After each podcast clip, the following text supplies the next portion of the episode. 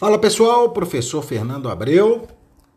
Quero ter um bate-papo rápido com vocês sobre o crime de calúnia, 18º artigo mais cobrado no âmbito dos concursos de MP, magistratura, delegado de polícia e defensoria pública. Eu fiz esse levantamento todo é para minha parte especial.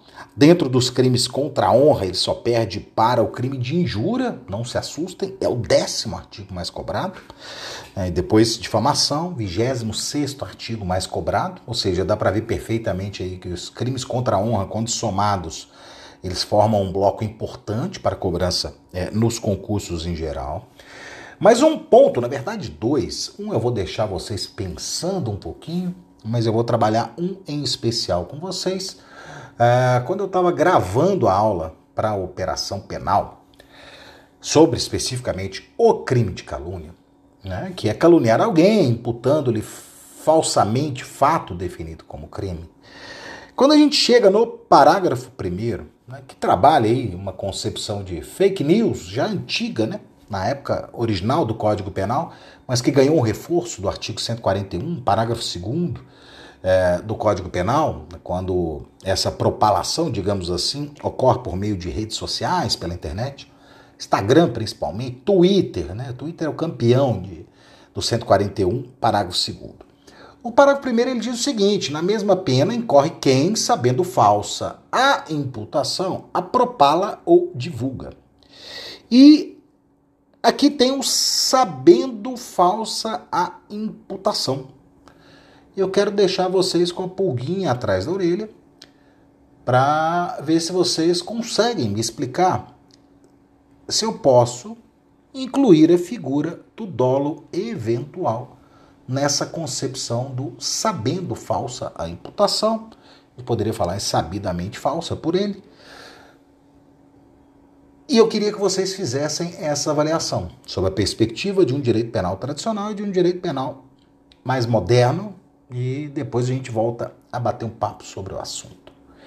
Mas quando eu gravava a aula e trabalhava ali os sujeitos ativos e passivos do crime de calúnia, a gente tem a peculiaridade ali da imunidade material, que envolve os deputados, senadores, deputados estaduais e vereadores, esses últimos, né, limitados por decisão do Supremo é, às ofensas irrogadas no limite da circunscrição e conectados com o mandato. Né, a conexão com o mandato também se aplica aos demais, senão a gente vai estar criando uma espécie de impunidade para a prática de crimes contra a honra em ambientes privados, o que não foi a intenção do legislador originário, né, do legislador é, da nossa Constituição, do Constituinte, é, quando criou a figura da imunidade material né, para os nossos congressistas. É, e claro, além da calúnia contra os mortos, né, que pelo amor de Deus, pessoal, né, não é contra o morto especificamente, a vítima acaba sendo é, os seus familiares, porque a partir do momento que a vida se extingue, é, aquela pessoa deixa de ser sujeito de direitos, então a gente não teria é, condição de caracterizá-lo como vítima do crime. Mas o ponto é, que eu quero especificamente tratar com vocês diz respeito à possibilidade da autocalúnia, ou seja, você mesmo se autocaluniar, ofender a sua própria honra.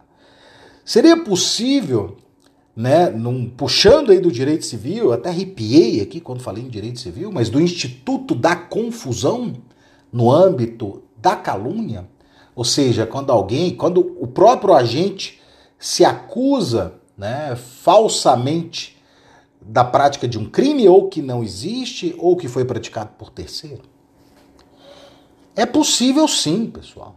Não como crime de calúnia, mas como crime de autoacusação falsa. Artigo 341 do Código Penal, acusar-se perante a autoridade de crime inexistente ou praticado por outrem.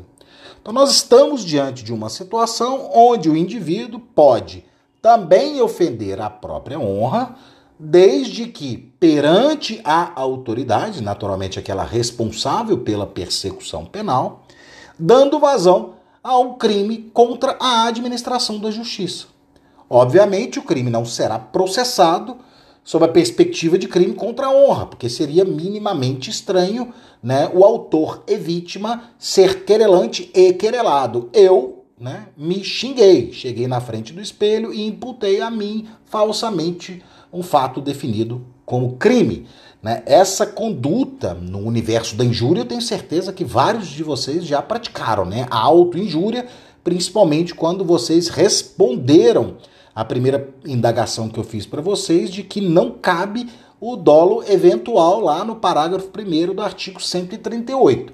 Né? Você vai chegar lá no espelho e vai começar a se xingar.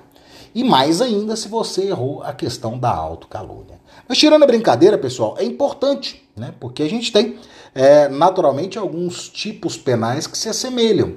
E o artigo 341 do Código Penal, ele nada mais é, de certo modo, do que a calúnia quando praticada perante a autoridade policial, só que sob uma perspectiva, sob a ótica da administração da justiça, tá? Então fica essa diquinha aí para vocês. Já vi cair em concurso, tá demorando para cair de novo e eu não duvido que apareça aí até o final do ano num desses vários concursos que a gente vai ter.